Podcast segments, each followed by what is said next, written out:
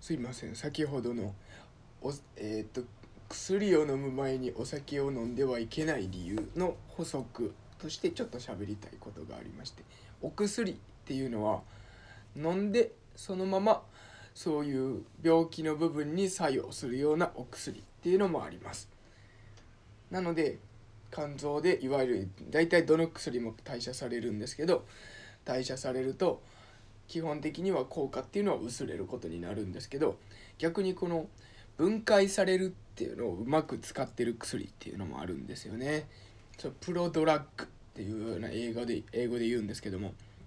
こういう薬っていうのはどうなるかっていうと肝臓で分解されることで効果を発揮するっていう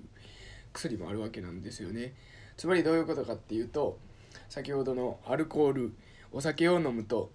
えー、とそういう酵素代謝酵素っていう薬を分解するような酵素っていうのが、えー、っとアルコールの分解などに使われてしまうっ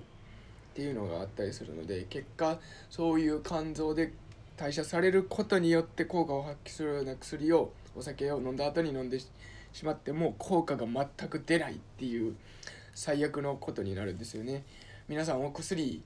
飲むの好きじゃないじゃないですか。僕嫌いなんですよ。錠剤とか粉薬もそうですけど。